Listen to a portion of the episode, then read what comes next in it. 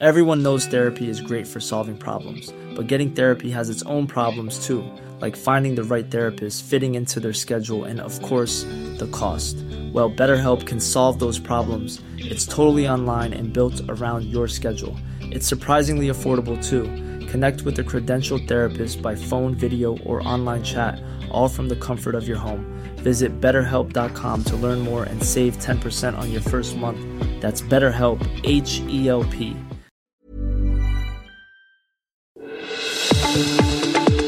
Heraldo Radio presenta Zona de Noticias con Manuel Zamacona. Zona de Noticias, el epicentro de la información.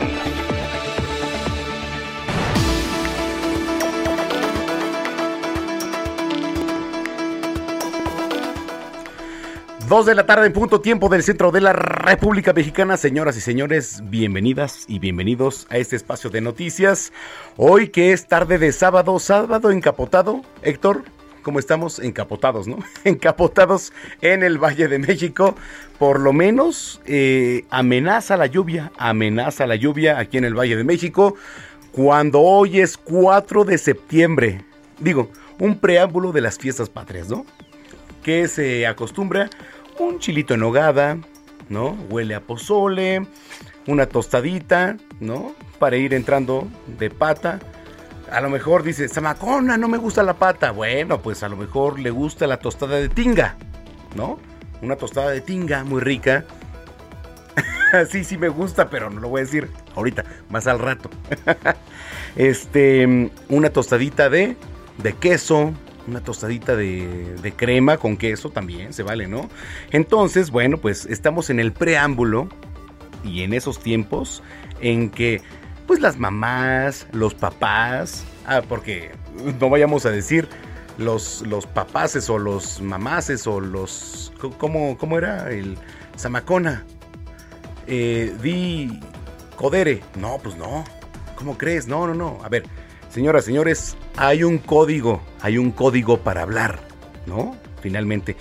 Pero bueno, qué gusto que nos esté escuchando desde toda la República Mexicana, aquí en el Valle de México, en el 98.5 de FM, Heraldo Radio y en las frecuencias locales en toda la República Mexicana. Aquí nos están viendo en Houston, Canal 21, Canal 21, mucho gusto. Acá, acá estamos. Ahora sí que gracias, gracias por escucharnos y por vernos aquí en Now Media TV, también en, en el Canal 21 allá en Chicago. Gracias, gracias por escucharnos.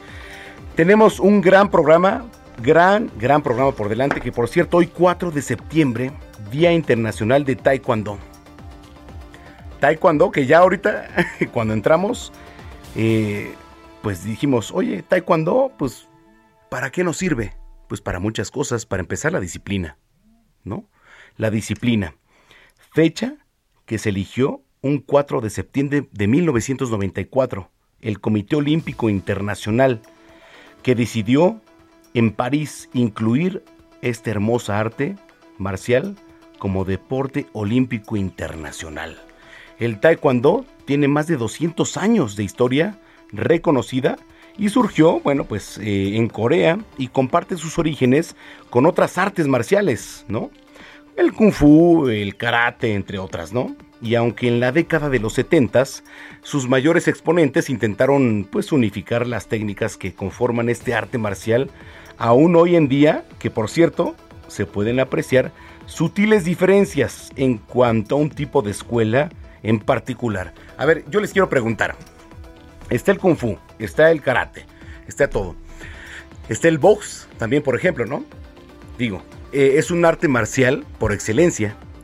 Pero, ¿qué pasa con el kung fu y qué pasa con las artes marciales que ahorita se, degradan de repente, ¿no?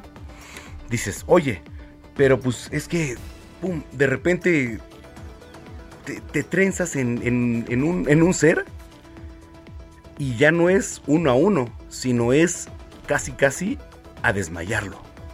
¿Eso está, eso está, está bien? Digo, no lo sé. Digo, dentro de un arte marcial, ¿no? Pero bueno, arroba Samacona al aire, arroba Samacona al aire. Tenemos un gran programa, tenemos grandes invitados hoy. Paulina Bascal, tenemos hoy aquí en cabina al comisionado de filmaciones de la Ciudad de México, a, Guillermo Saldaña, que nos va a hablar de todo lo que tiene que ver con la parte de filmaciones, que, híjole, la sufrieron muchísimo ahora en la pandemia, pero bueno, pues aquí estamos. Arroba Samacón al aire. Y cuando son las 2 de la tarde con 5 minutos, vamos con lo más importante generado en las últimas horas. En Soriana celebramos el mes más mexicano. Lleva 30 piezas de huevo precisísimo más cornflakes de 500 gramos, los dos por 90 pesos. O paquete de salchicha de pavo Jumbo Food de 500 gramos a 39.90. Soriana, la de todos los mexicanos. A septiembre 6, aplican restricciones. Aplica en Hiper y Super. México contabilizó 17.409 contagios por COVID-19 en las últimas 24 horas, así como 725 decesos. Los contagios reportados por la Secretaría de Salud desde el inicio de la pandemia suman ya 3.405.294 y las defunciones 262.221. Los bares, cantinas, antros, discotecas en la Ciudad de México van a poder reabrir. A ver, reabren a partir del próximo lunes 6 de septiembre y esto lo explica Eduardo Clark, director de Gobierno Digital de la Agencia de Innovación Pública. El resto de, las actividades eh, a las que mencionamos, para ser más explícitos, involucra todos los giros adicionales que no son los primeros mencionados de antros, bares y salones de fiestas, es decir, restaurantes, oficinas, establecimientos mercantiles, todos ellos pueden operar ya de acuerdo a los permisos establecidos en su permiso de funcionamiento habitual, sin restricciones más allá de las que tengan de acuerdo a su giro, como las tenían previo a la, a la pandemia. Pero ya no tenemos restricciones de aforos, horarios, eh, como las que implementamos a partir del inicio del confinamiento en marzo del año pasado. Este sábado, desde muy temprana hora, partió la denominada Caravana Madre, con un promedio de 200 mil migrantes y la mayoría provenientes de Haití, de Cuba, de Venezuela, de Chile y de países de Centroamérica. Partieron desde Chiapas. Uno puede vivir, uno, está aquí con su familia en la calle y mucha gente todos los días entra, todos los días entra apilando aquí y no hay trabajo, como te digo, y ellos están bloqueando, no, no deja uno pasar. La madrugada de este sábado, dos sismos se registraron en los límites de Guanajuato y San Luis Potosí, que se sintieron en los municipios potosinos de Villa de Reyes, Santa María del Río, Tierra Nueva y Zaragoza, en donde las autoridades de protección civil reportaron que no hubo afectación a la población ni daños a la infraestructura. El gobierno de México a través de la Secretaría de Bienestar dio inicio al pago de pensiones para personas adultas mayores y personas con discapacidad permanente en todo el país para cubrir el bimestre septiembre-octubre. Del primero de septiembre, para quienes obviamente cobran con tarjeta bancaria, y ya se realizó la dispersión de ambas pensiones. El Instituto Nacional Electoral impuso multas que suman 152.3 millones de pesos a los partidos de Morena, Movimiento Ciudadano y al Partido del Trabajo por su uso ilegal de recursos para distintos fines. En el caso de Morena, la multa fue de 4.529.225.06 millones de pesos y bueno, ya que el INE acreditó que el ayuntamiento de Texcoco entonces gobernó, bueno, usted sabe, por Delfina Gómez. Retuvo durante tres años 10% del salario de 550 empleados públicos. Qué tema, ¿eh? El de Delfina Gómez. Cuando hoy, cuando hoy Delfina Gómez es la titular de la CEP. Así se la pongo. Bueno, a ver, le voy a platicar. Mario Delgado, dirigente nacional de Morena, calificó de racista al Partido Acción Nacional por estar unido con el partido español de extrema derecha Vox. Bueno, ahorita le voy a platicar qué es Vox. Luego de que los senadores hayan recibido y tomado además fotos. Que lo que está ocurriendo en México es eh, la construcción de una alternativa al neoliberalismo en el mundo, eh, donde que termina con este eh, capitalismo de compadres, este régimen corrupto que generaba el saqueo de la nación y el privilegio de unos cuantos sobre las mayorías. Qué bárbaros, ¿eh? Qué bárbaros. Margarita Zavala y su esposo, el expresidente Felipe Calderón, realizaron un viaje a España para asistir a un encuentro de la Academia de Líderes Católicos y así lo confirmó la organización religiosa en redes sociales. Vámonos a temas internacionales. El huracán Larry aumentó a categoría 2 al tener vientos máximos de hasta 155 kilómetros por hora. Esto al este de las Antillas Menores del Atlántico. Se pronostica que aumente la intensidad y sea mayor a, categoría durante este fin de semana.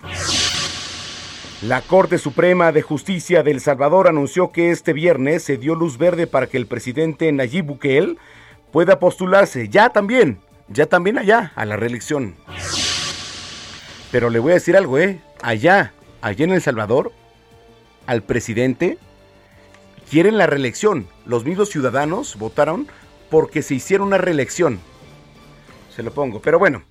Le platico, la alcaldesa de Nueva Orleans en Estados Unidos, Layota Cantrell, eh, animó a los residentes que se marcharon antes de la llegada del huracán Ida a regresar a sus casas ante la previsión de que se recuperara el suministro eléctrico. Bien hecho, bien hecho, por cierto. México, en temas deportivos, México finalizó este sábado en su participación en los Juegos eh, Veraniegos de Tokio, 22 medallas. Ahí le va. 7 de oro, lo que no pudimos hacer en los Juegos Olímpicos, porque bueno, le voy a decir, históricamente México ahora se quedó corto, porque México era de 7 para arriba, ¿eh? por lo menos de 10 en los Paralímpicos. Pero bueno, México finalizó este sábado su participación en los Juegos Veraniegos de Tokio con 22 medallas. Ahí le va. 7 de oro, 2 de plata, 13 de bronce. La última presea que se obtuvo fue con el bronce de Rosa Castro en el lanzamiento de disco F38, donde a su vez, bueno, además registró un récord. Imagínese usted, ella tenía una mano nada más, una mano. Hizo maravillas con esa mano. Checo Pérez, señoras y señores, Checo Pérez no pudo pasar a la Q2, no importa. Digo, y yo voy a dar mi...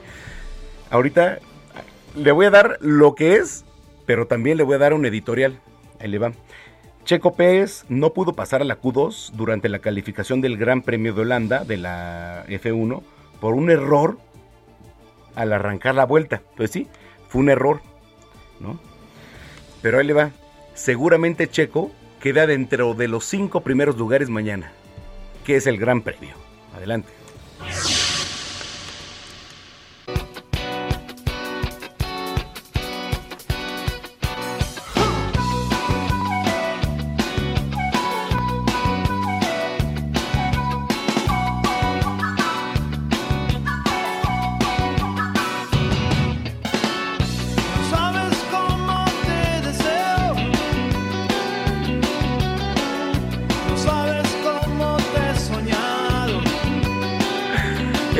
Estás escuchando a Maná, claro que sí. La agrupación mexicana. A ver, ¿es mexicana o no? O sea, porque muchos dicen, Maná es mexicano o no es mexicano. A ver, ¿sí o no? ¿Tú qué dices, Cabi? Mike, ¿sí? ¿También? ¿Tú? ¿También? Jalisquillos, ¿no? O, bueno, yo no sé, o sea, la neta, bueno, ahí les va. La agrupación mexicana Maná será honrada durante los premios Billboard de la música latina con el galardón Icono en una velada que se llevará a cabo el próximo 23 de septiembre en Miami, en Estados Unidos, y el grupo, a reserva de que mañana nos extienda la información mi querida Nayeli Ramírez, es relevante, ¿no? A lo largo del tiempo, porque también, eh, mira, yo recuerdo que iba a los bares, a los antros, no es porque no, no lo... A ver, tengo mi edad, pero pues de repente me escapo a un... a un antro que otro, ¿no? Pero escuchar maná, te lo juro, Héctor, que ya no. De repente. ¿No? Exacto. Es más noventero, un poco para allá, ¿no? Bueno, a ver. Súbele, Mike.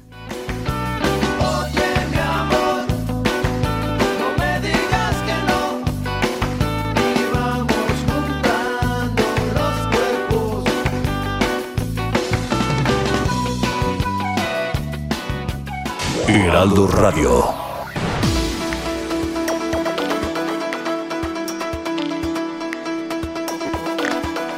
Cuando son las 2 de la tarde con 15 minutos, vamos con nuestro compañero Carlos Navarro. A ver, eh, bares, antros. Mira, a ver, la verdad es que a ojo de buen cubero, muchos antros, muchos bares seguían operando tras bambalinas, y es la neta. Digo, sabemos y lo sabemos. Ahora se dicen que a lo mejor hasta el 75% de aforo. Carlos Navarro nos trae toda la información y suba, ahora sí como dice Jesús Martín, súbale el volumen a su radio porque Carlos Navarro nos trae toda la información. ¿Cómo estás, Carlos? Buenas tardes, Manuel. Te saludo con gusto aquí al auditorio y comentarte que con el anuncio del regreso de la vida nocturna a la Ciudad de Mico a partir del próximo lunes, el gobierno local en la Gaceta BIS publicó la operación de estos giros, así como de otras actividades comerciales. Y es que en este aviso que se publicó en la Gaceta se dio a conocer la operación de bares, cantinas, antros, discotecas u, homólogos, así como algunos salones de fiestas. Como bien lo comentabas, estos podrán operar hasta las 12 de la noche con un aforo máximo del 50%, priorizando el uso de terrazas o espacios al aire libre. Les comento hasta las 12 de la noche, sin embargo, como lo comentabas Manuel, había algunos que operaban tras bambalinas y no en un horario que era hasta las 12 de la noche. Incluso ayer la jefa de gobierno Claudia Sheinbaum explicó que esta reactivación se debía a que ya llevaban un avance muy amplio en la vacunación y es que al menos el 90% de los adultos de la Ciudad de México ya tienen una dosis. Escuchemos. Vamos muy adelantados en la ciudad, somos la entidad de la República con mayor número de personas vacunadas y esto nos permite pues ya eh, entrar a esta nueva normalidad con distintas actividades que ya podrán abrir. En, en, el caso de aquellos lugares con actividades o eventos masivos que son deportivos, culturales espectáculos, conciertos u homólogos podrán operar con un aforo máximo del 75% conforme al horario permitido en su aviso o permiso de funcionamiento. Es decir, si la selección mexicana en esta eliminatoria rumbo a Qatar 2022 hubiera jugado esta semana, que no será así, será eh, de visita, podría haber abierto la Azteca al 75%, Manuel. A ver, mira, yo, a ver, digo, la verdad es que eh, me gusta el fútbol, sí me gusta, me gusta el fútbol, eh, hay puntos encontrados, no sé, no sé lo que opines tú, Carlos, y me gustaría escuchar tu opinión. La verdad es que sí me gustaría escuchar tu opinión porque este, pues estamos así de repente, dices, bueno, o sea, de repente, pues lo merecemos, ¿no?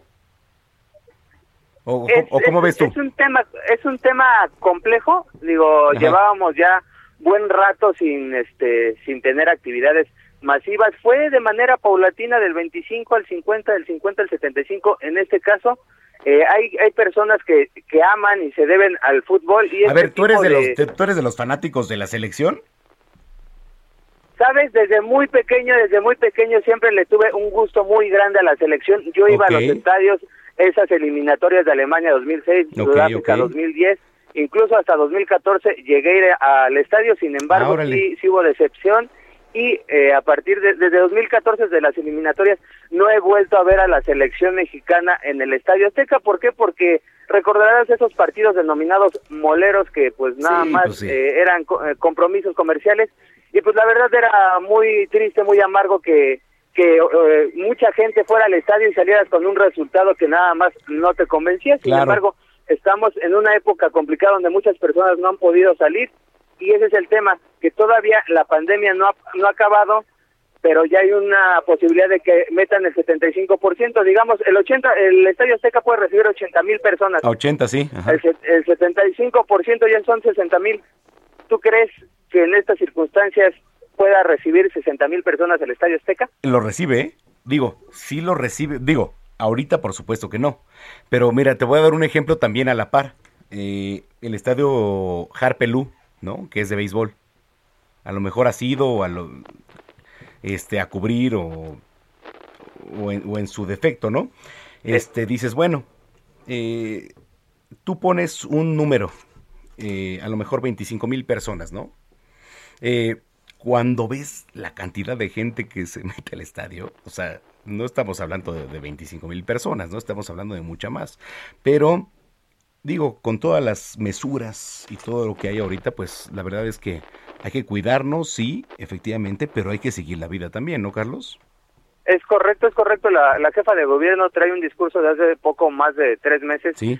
cuando ya hubo la tercera, se veía venir la tercera ola donde decía simplemente la Ciudad de México ya no puede cerrar, las condiciones económicas no los permiten, ahora nos compete a nosotros como habitantes cuidarnos y cuidar a los demás, ya no se va a cerrar las actividades y también es parte de la responsabilidad de cada uno. Sí se necesita la reactivación, recordemos que se perdieron 200 mil empleos durante la pandemia. Claro. Y bueno, pues es parte de la reactivación y como tú bien lo comentas, pues bueno, en el estadio Harpelú no no este no se respetaba el aforo. Aquí te preguntaría, ¿y la labor del Instituto de Verificación Administrativa dónde está? Sí, digo, la verdad es que pues es un tema, ¿no? Es un tema, pero este pues lo ves en los bares, en los antros, en las luchas, en, en muchos aforos. Entonces, pues mientras quepa la prudencia y todos ahora sí que resguardemos y nos cuidemos, Carlos, este, no te confíes, como diríamos aquí en Heraldo Media Group, que es nuestra campaña.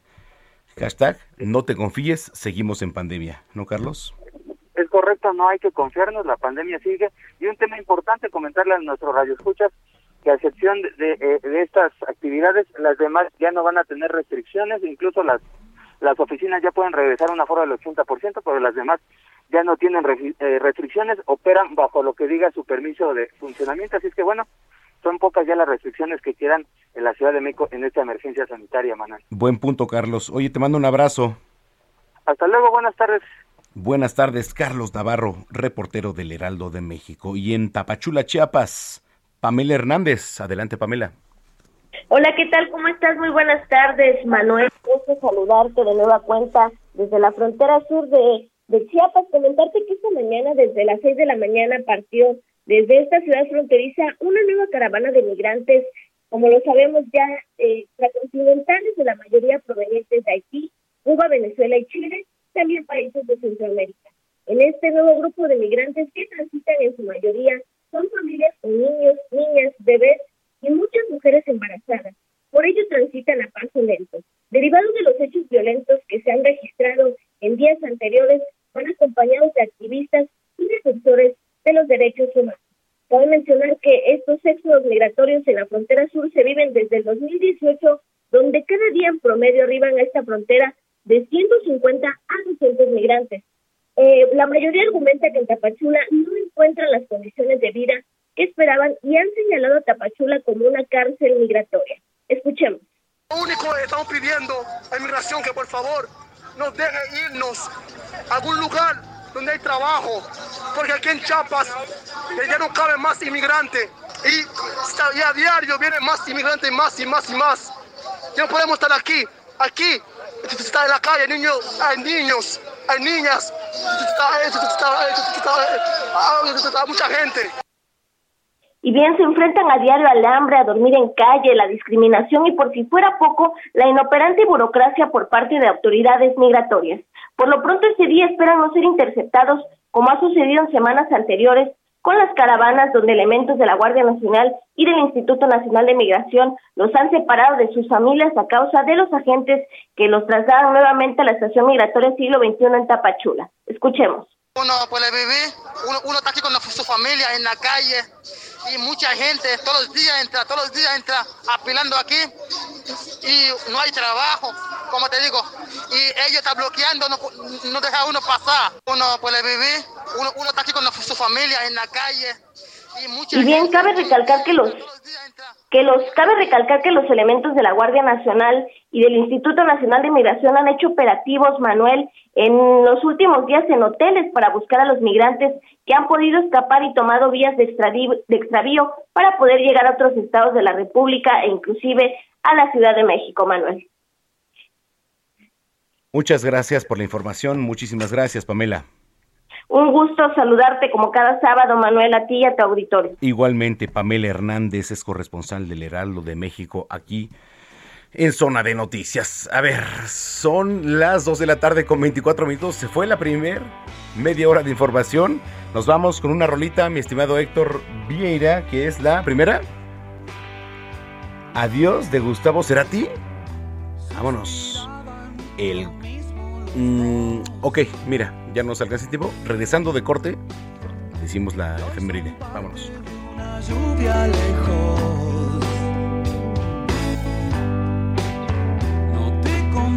más sirve el rencor. Vamos a una pausa y regresamos con Manuel Zamacona a Zona de Noticias por Heraldo Radio.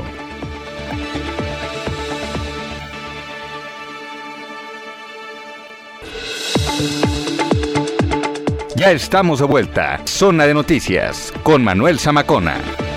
En Soriana celebramos el mes más mexicano. Por eso aprovecha hasta un 70% de descuento en toda la ropa de verano y en toda la papelería y equipaje escolar, 20% de descuento. Sí, 20% de descuento. Soriana, la de todos los mexicanos. A septiembre 6, aplican restricciones. Aplica en Hiper y Super.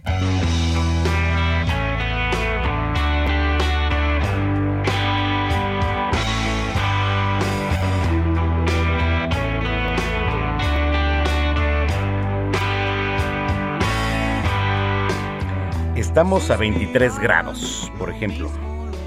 Y las lluvias intensas se registran en muchas partes del país. Pero ahí le va en Culiacán, ¿eh? Ahí le va en Culiacán. Provocaron el crecimiento de los cientos de arroyos que atraviesan por el municipio. Y uno de ellos estuvo a punto de una desgracia. 15 personas, entre ellas, además, menores de edad menores de edad. Quedaron atrapadas y atrapados. Haga de cuenta que es una isleta en medio del arroyo que pasa en el ejido de la flor de sindicatura. No sé si usted que nos escucha ahí en Sinaloa lo ubique. Yo no. Pero bueno, imagínese una, este, una desgracia de estas. Ya, Elementos de seguridad pública, de tránsito municipal, de protección civil, acudieron ahí al rescate de estas personas. Afortunadamente no hubo pérdida de vidas, ¿no? Eh, sí arrastraron por lo menos a tres la corriente, pero afortunadamente pues o un bache o una piedra, algo, pues por lo menos los paró, ¿no? Los policías municipales, que ahí le va, los policías municipales no tienen ni idea y así se lo digo, ¿eh? No tienen ni idea, usted que me está escuchando en un municipio de Sinaloa, de Zitácuaro, de donde usted me escuche, la policía municipal ni siquiera existe. No tiene ni idea de cómo actuar. Y se lo pongo en claro, ¿eh? Pero bueno, hay labores de rescate que se utilizaron cuerdas eh, sujetadas ya por algunos elementos. Sí, ¿por quién? Pues por lo que siempre lo hacen. Protección civil, Cuerpo de Bomberos y este, la Cruz Roja Mexicana. Son los únicos, porque ahí le va. Si usted cree que alguien local de alguna comunidad lo va a hacer, claro que no, por supuesto que no lo va a hacer. Hay gente de protección civil, sí, como le digo, hay gente de la Cruz Roja Mexicana, sí, sí lo va a ver, pero hay gente de verdad en su comunidad. Digo, no estoy exentando a nadie, ¿eh? a lo mejor sí. Oiga que el vecino, tiene por ahí un Sprite, ¿no? Para curar una herida, pero ¿realmente hay protocolos dentro de su comunidad para decir que pues, tenemos un protocolo, ¿no? De sanidad. Realmente no, digo. Y no, no nos vayamos tan lejos, ¿eh? En los propios edificios, en los propios edificios, en las comunidades, en los este, condados también, ¿no? ¿Qué hay? No hay protocolos. En fin. Bueno, son las 2 de la tarde con 33 minutos en el tiempo del centro del país y yo lo invito para que visite nuestra página www.heraldodemexico.com.mx. Hay bastante información que, por cierto, si usted se va a la sección de tendencias, eh, digo, hay varias cosas, ¿no? Dice por aquí los Beverly Hills, Rigo Tobar. Oye, ¿por qué? ¿Por qué está en tendencia Rigo Tobar? Bueno, no lo sé. Este Dice por acá, em, gatita se gradúa, asistió a todas las clases virtuales de su dueño. Ahí le va, una gatita, se la voy a leer. Le voy a leer la nota. Bueno, un párrafo para que se meta en esta página. En redes sociales se hizo viral un niño y una gatita, ¿no? Se graduaron en sus clases virtuales, porque usted, madre y padre de familia, no tiene la obligación de llevar a sus hijos a la escuela. También lo pueden hacer en clases virtuales, ¿no? Pero bueno, ahí sí depende de cada quien y de cada como. Las 2 de la tarde con 35 minutos. Heraldo Radio.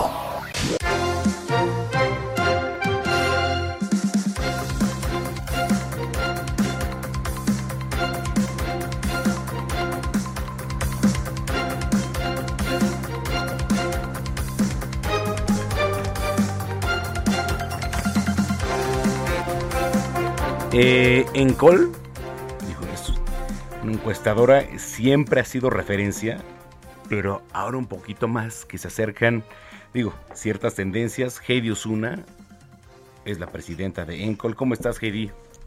Muy bien, muchas gracias. ¿Qué dices? ¿Todo bien? Bueno, oye, este, a ver, ¿por dónde empezamos? Porque, eh, bueno, hay varias preguntas, pero ¿cuál ha sido la tendencia? Bueno, el presidente a su tercer informe lo aprueba el 59% de los mexicanos. Eh, en, en, en ENCOL hemos dado seguimiento a la aprobación del presidente. Desde octubre de 2018 eh, elaboramos un, un traqueo de la preferencia del, del presidente que ya hemos, hemos llamado hablómetro. Es una encuesta en vivienda representativa de todo el, de todo el país. Y bueno, es tiene buenos números, es muy parecido a lo que tenía el presidente en el segundo informe de gobierno. Lo que sí es que es muy distinto a lo que tenía en su primer informe. En su primer informe de gobierno, el presidente era aprobado por el 73% de los mexicanos y solo el 19% lo desaprobaban. Actualmente 38% lo desaprueban y 59% lo aprueban. Okay. Aunque hay una bajada del primero al tercer informe, eh, de todos modos los números del presidente son muy buenos. ¿Qué se pregunta, Heidi? Para que preguntamos si lo aprueban o desaprueban, si aprueban o desaprueban el trabajo del presidente. También hicimos otras preguntas que lo mismo lo hemos hecho desde octubre de 2018, que es el principal problema del país. Y llama mucho la atención que actualmente el principal problema del país sean problemas económicos, no es la seguridad como lo había sido durante mucho tiempo, sobre todo durante año y medio de esta administración. Y justo al desatarse la pandemia han cambiado las prioridades de los mexicanos. Actualmente el principal problema es eh, la economía, con 43% y 23% la seguridad.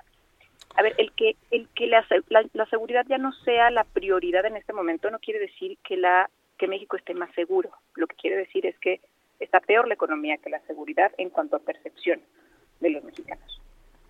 Híjole, a ver, y es que cómo considerarlo, porque por ejemplo, eh, eh, digo, de repente uno se vuelve dueño de sus redes sociales, ¿no? Y de repente hace encuestas y esto y lo otro.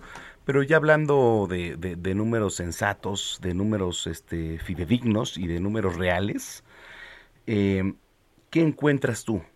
¿Más tema de seguridad? ¿Más tema de a lo mejor una revocación de mandato? ¿O qué encuentras por ahí, Heidi?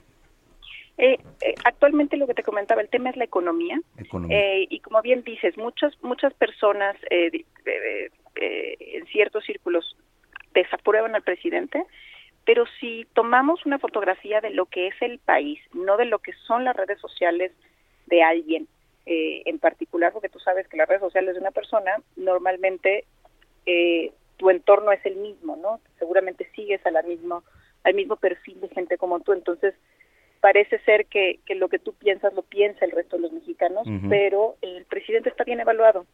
Eh, tiene muy buena evaluación, Ay. 59% son buenos números. Eh, sí es una caída importante de 14, 14% entre el primer informe y ese tercer Pero informe. bien evaluado en qué, en qué sentido? Bien evaluado en que los mexicanos lo aprueban. Y no solamente aprueban al presidente, también preguntamos la afinidad partidista okay. y Morena sigue siendo el partido con más afinidad. Eh, tenemos Morena actualmente con 33% de afinidad partidista. Híjole. Hay 28% de mexicanos que no se identifican con ningún partido político. A estos los podemos llamar apartidistas. Apartidistas, ajá. Tenemos 11% que se declaran panistas, 9% que se declaran priistas, 4% que se declara afín al PRD, otro 4% al Movimiento Ciudadano, 3% al Partido Verde y un 2% al PP. Digamos que si ahorita hay otras elecciones, por ejemplo, para presidente, seguiría ganando la tendencia de Morena. Es muy probable, eh, pero bueno, también, también este, eh, esto es afinidad, no es intención de voto. Claro. A veces la afinidad podríamos decir que es podría ser como el voto duro que tienen los partidos políticos. Uh -huh. Lo que sí vemos o para es que castigar también, ¿no? Base. ¿O para qué? O para castigar también.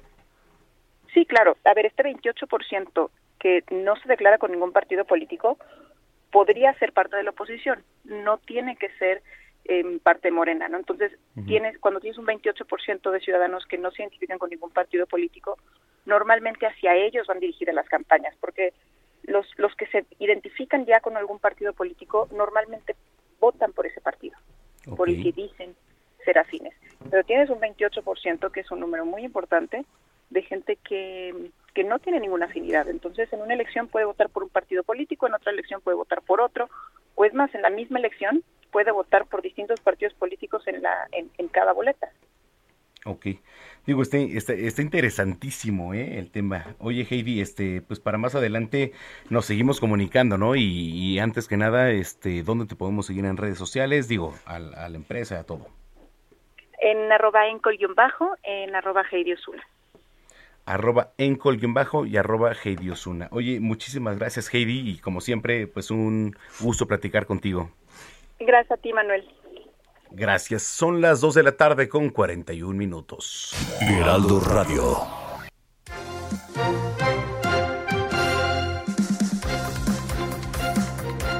El mes de septiembre, el mes de septiembre empezó como un mes muy movido, ¿no? Digo, y, y, sobre todo ahorita que estamos hablando de tomas de protesta, estamos hablando de nuevas legislaturas, estamos hablando de un nuevo régimen y estamos hablando de un parteaguas para lo que vendrá, ¿eh? Por supuesto, porque no lo podemos negar, ¿no? El decir que estamos hablando hoy en día de tomar posesión de lo que usted quiera, ¿eh? Presidente municipal, gobernadora, gobernador, ¿no? Diputada, diputado, es marcar un parteaguas ahorita. Porque bueno, se viene lo bueno, se vienen, como dicen mi querido Héctor, los fregadazos y así lo vamos a ver, ¿no? En el Congreso porque, bueno, por lo menos, este, ya no está tan fácil el panorama para unos, ¿no? Y más que otros. En la línea telefónica tenemos a Antonio Istláhuac, él es eh, presidente municipal electo de Zitácuaro, Michoacán, que por cierto, eh, fui a la toma ahí de protesta, bien, Estuvo el, el gobernador electo también por parte de Morena. Entonces queremos conocer la voz de Antonio, un agente joven, un, agente joven aquí. Y este, y Antonio, qué gusto que nos estén, que nos estés acompañando aquí. Mi querido Manuel, qué gusto, muchísimas gracias por la oportunidad de saludarte y a través de ti saludar a todos los amigos radioescuchas y enviarles un fraternal saludo desde, desde esta tierra heroica de Zitácuaro. Sí, al contrario. Digo, te digo que tuve la oportunidad de ir, pero este, ya preguntándote ahorita ya en, en términos reales, eres una gente joven y representas a mucha sección, a mucha población. ¿Cuál es tu ideología ahorita? ¿Qué es lo que quieres transmitir, este, Antonio? Gracias, mi Manuel. Pues asumiendo un enorme compromiso, son tiempos complejos para gobernar eh, tú sabes hoy de la crisis de poder que enfrentamos. Yo siempre he dicho que el principal problema de Michoacán es eh, lo relacionado a una crisis de poder. Pueden andar mal muchas cosas, eh, estimado Manuel, pero cuando anda mal la política y cuando anda mal la, los, los temas del poder, creo que no estamos cumpliendo con los objetivos a cabalidad. Yo estoy convencido de que necesita nuestro Estado una reforma de poder pero para poder lograrla y conquistarla hay que hacerla desde los municipios, desde cada región y desde cada comunidad. Allí tenemos que consolidar un proyecto importante de nueva organización social y un gobierno que se mueva mejor, que comunique mejor, que responda a las expectativas de la sociedad y que pueda marcar eh, una nueva forma de trabajo desde el territorio para así vencer los eh, grandes desánimos, los obstáculos que se tienen y creo que Zitácuaro es una tierra fértil para poderlo hacer, además de que es emblema de la constitución original de, del poder político en México, de la República incluso. Por lo tanto, estimado Manuel, amigos del auditorio, nosotros estamos convocados a hoy hacer los planteamientos necesarios, las propuestas adecuadas para tratar de contagiar a los ciudadanos también desde aquí que eh, surja un mensaje importante porque queremos ser la voz de un Estado que necesita hoy de alternativas para, para gobernar y necesita de un, de un proyecto de unificación. No podemos estar tan divididos, estimado Manuel. ¿Cuáles son las prioridades, Antonio? Pues sin duda alguna las prioridades es mejorar la calidad de vida de nuestros ciudadanos, eh, como cualquier municipio eh, en el país de Zitácuaro es más o menos eh, una ciudad como 300 más en el país, estimado Manuel. Nosotros consideramos que hay que trabajar para garantizar calidad de vida a los ciudadanos, mejores servicios, trabajar para que la seguridad realmente eh, esté del lado de los ciudadanos, que no es tarea nada fácil, nada sencilla, que podamos tener reacciones rápidas en los temas de seguridad. Y por supuesto, hoy nuestra prioridad, eh, Manuel, es que trabajemos en los temas económicos después de la caída tan eh, exorbitante de la economía. Nosotros debemos de hacer lo que nos corresponde. Generalmente vemos al municipio pues simplemente como un cobrador de predial y de agua potable, eh, un proveedor de servicios, pero no vemos al municipio con ese liderazgo y esa bandera ondeando para tratar de atraer inversión, capital y estar haciendo alianza con los empresarios es lo que nosotros queremos hacer. alianza con los empresarios. Hablaste de un tema muy importante que es la seguridad. Digo, sabemos que, digo, desde hace pues unos años para acá Michoacán ha estado en una situación difícil, ¿no? Eh, ¿qué, qué decirle a la gente, qué decirle y, sobre todo decirle a la población, está segura conmigo. Pues yo te, yo te diría, Manuel, que no es solamente un tema exclusivo de Michoacán. Eh, desafortunadamente eh, nosotros tenemos un estigma fuerte al hablar de Michoacán a nivel nacional. Sin embargo, eh, tenemos que revertir esto con trabajo, con disciplina, demostrando que Michoacán también es una tierra mucho que va mucho más allá de eso es una tierra que tiene y ostenta el primer lugar de producción agropecuaria, es una tierra que tiene el puerto más importante del Pacífico, es una tierra eh, que tiene fenómenos de la naturaleza como los, los eh, pelícanos borregones, como la, la mariposa monarca y otros fenómenos más de la naturaleza. Y es el estado con mayor corrientes internas de agua de todo el país que tiene bueno, nada más los, nada los guayaberos, ¿no? Los los este los guayaberos, eh, los aguacateros, eh, también los limoneros. Claro. Pero también tiene presas importantes de infraestructura, eh, Manuel, como la, la presa de Infiernillo en Lázaro Cárdenas, que después de la de Chiapas es la segunda presa más importante del país. Y Cutzamala. Y por aquí pasa el, el Cutzamala, el río Lerma, por aquí pasa el lago de Chapala, por aquí tiene también su espacio el río Balsas, es decir, Michoacán es un estado sumamente importante. Lo que nos hace falta hoy, eh, Manuel, para vencer estas inercias es unificar al Estado. Entender que debemos de tener propósitos y objetivos claves. coincidir en lo fundamental. Sí, ya, ya. en lo que no nos sirve. Eh, mira, eh, realmente está muy bien lo que dices, Antonio, y no sé cómo hayas tomado tú la visita de el gobernador electo a tu toma de protesta? ¿Nos consideras como un espaldarazo? ¿Cómo lo consideras? Pues eh, sí, un espaldarazo. Yo creo que es una nueva relación política, independientemente de las participaciones electorales del pasado. Yo creo que hoy tenemos que hacer política con alteza, eh, nuevos entendimientos.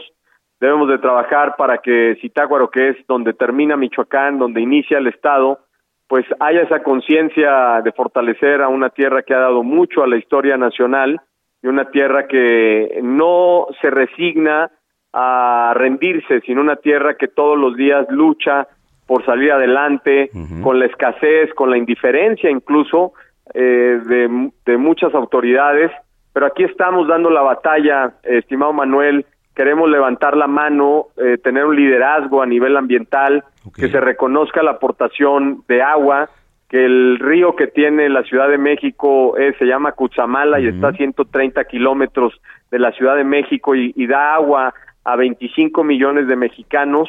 Por lo tanto, es que eh, debemos de poner los ojos, sin duda alguna, en las regiones y particularmente en aquellas que hoy siguen teniendo la llama prendida por los temas ambientales, como es el caso de esta región oriente y particularmente de Zitácuaro. Correcto.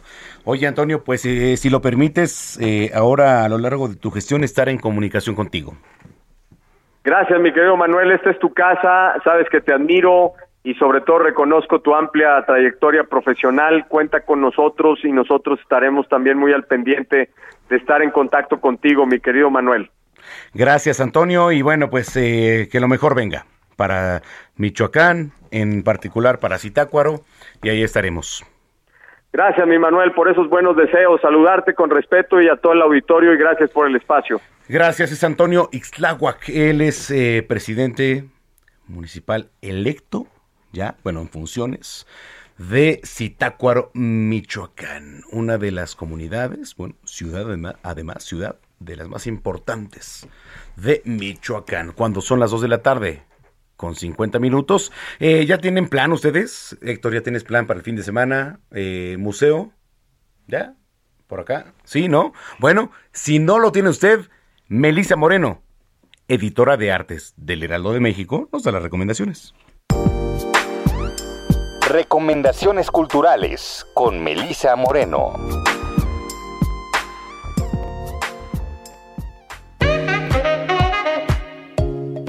Bienvenidos a la Agenda Cultural del Heraldo de México. Yo soy Melisa Moreno, editora de artes, y esta es la selección de eventos para Zona de Noticias.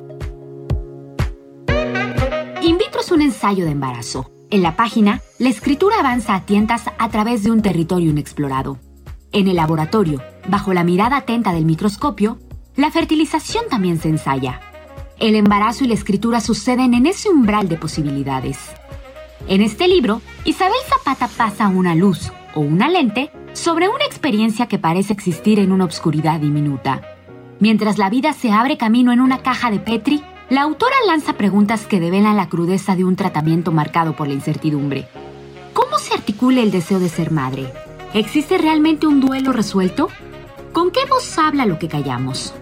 ¿Quién se parte en el parto? En in vitro, lo oculto se revela mientras una hija empieza a tomar forma. In vitro de Isabel Zapata es editado por Almadía. Niña de la Guerra es la historia del encuentro de dos pequeños de realidades diferentes, quienes logran romper con los prejuicios del mundo de los adultos para construir uno mejor.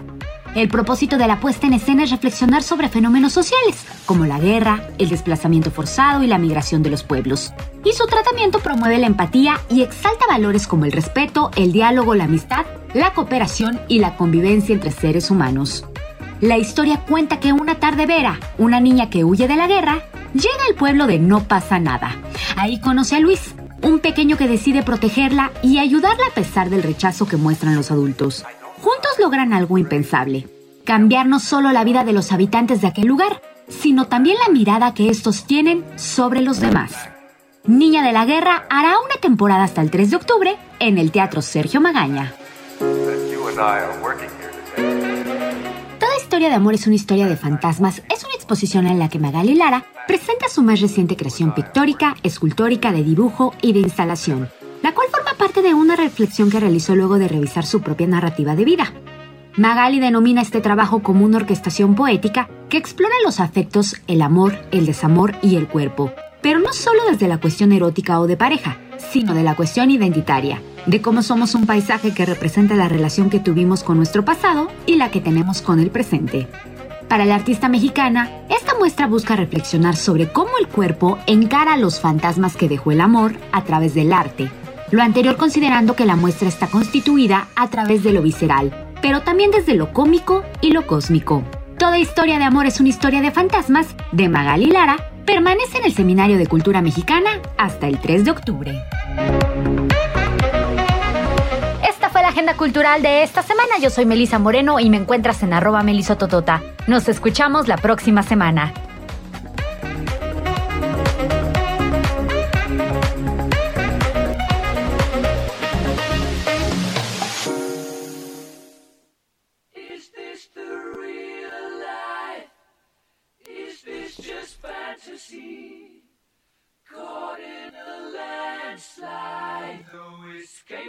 Reality.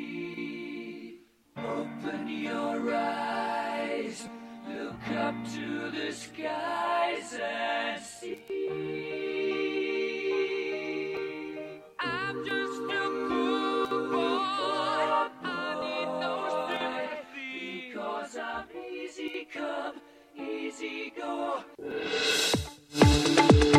Vamos a una pausa y regresamos con Manuel Zamacona a Zona de Noticias por Heraldo Radio.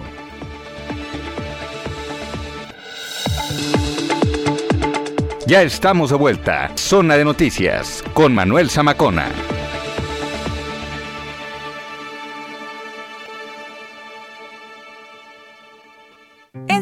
Celebramos el mes más mexicano. Aprovecha el codillo de cerdo a 54.90 el kilo, la cabeza de cerdo a 39 pesos el kilo y el menudo de res a 84 pesos el kilo. Soriana, la de todos los mexicanos. A septiembre 6, aplica restricciones. Aplica en Hiper y Super.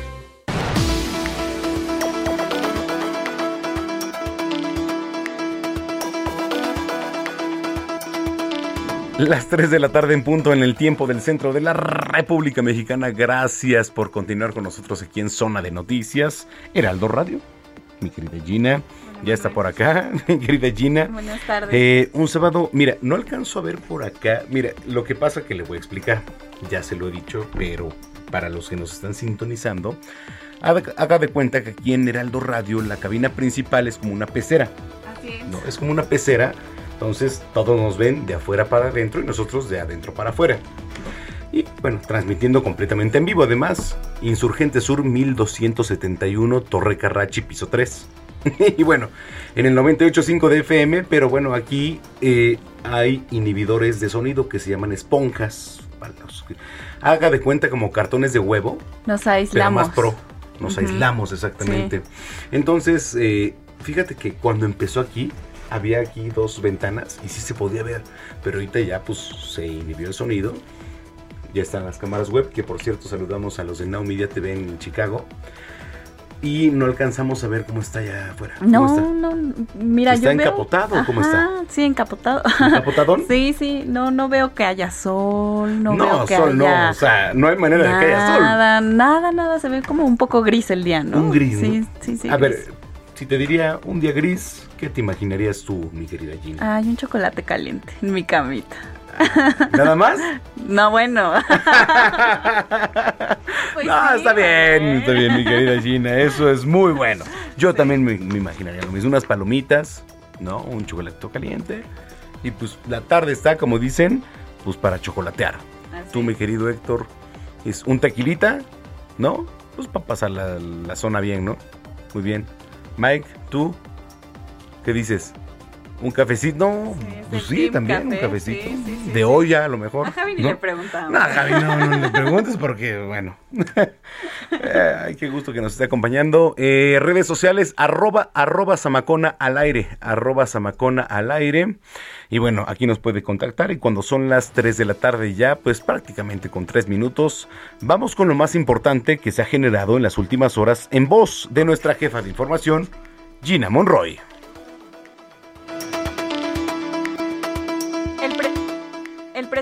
Manuel López Obrador realizó un sobrevuelo de supervisión de la construcción del tramo 3 del proyecto del tren Maya y posteriormente sostuvo un encuentro con el gobernador de Yucatán, Mauricio Vila Dosal. Eh, en sus 52 años de servicio, el sistema de transporte colectivo Metro ha trasladado 54 mil millones de usuarios, cifra que equivale a ocho veces la población de la Tierra, según el Banco Mundial. Hoy, 4 de septiembre, este sistema de transporte conmemora un aniversario más, sumando más de 1.508 millones de kilómetros recorridos.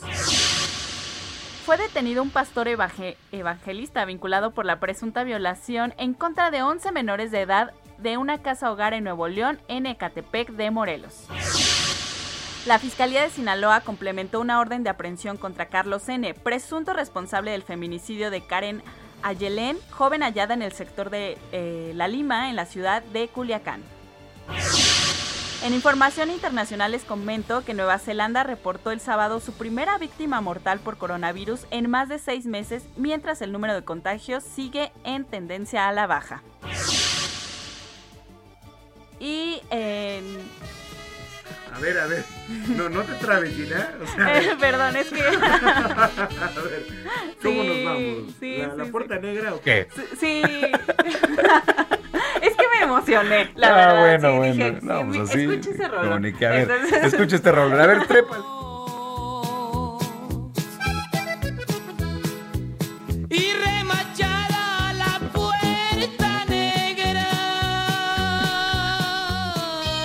Yo no fui. Porque tus Pues estamos escuchando la puerta negra de los Tigres del Norte porque, ¿qué crees, Manuel? Finalmente podrán reencontrarse esta agrupación después de la pandemia y que hubo una pausa total. Los Tigres del Norte. Sí, Oye, pero cobran un frigo. Nunca los he visto como en No, concierto. yo ido a tampoco, pero cobran un frigo. Sí, eh, ya se reencontraron, eh, ya ahora después de la pandemia. Y a través de un nuevo sencillo también eh, sacaron que se llama La Reunión. Volverán a los escenarios con una gira por Estados Unidos, porque solo en Estados. Unidos hacen ese tipo de giras. Y el título de la canción también dará nombre a su próximo álbum de 12 canciones inéditas. Así que si ustedes son fans de la puerta, digo, de los Tigres del ¿Ves? Yo no fui, ¿eh? Otra vez, Héctor. Ella fue. Sí, sí, sí. Yo no fui. Este, A mí ni me reclamen. A ver, si alguien habla de dirección, yo no fui. Fue Gina, ¿eh? Neta. Y el del tequila era este Héctor. Imagínate, Gina. Así inventes. es. Entonces, Bueno. ¿cómo ves? Manuel? No, pues está, está bien, está bien. Sí. A ver, espérame, ¿dónde está eso dijiste? Por acá, ¿verdad? ¿De, de qué? De... Este. Del. Bueno, de la puerta negra, pues. No, que ya la puerta negra es la que estamos escuchando. Exactamente. Así A ver, Mike, súbele, por favor. Sí. la puerta negra sale sobrando.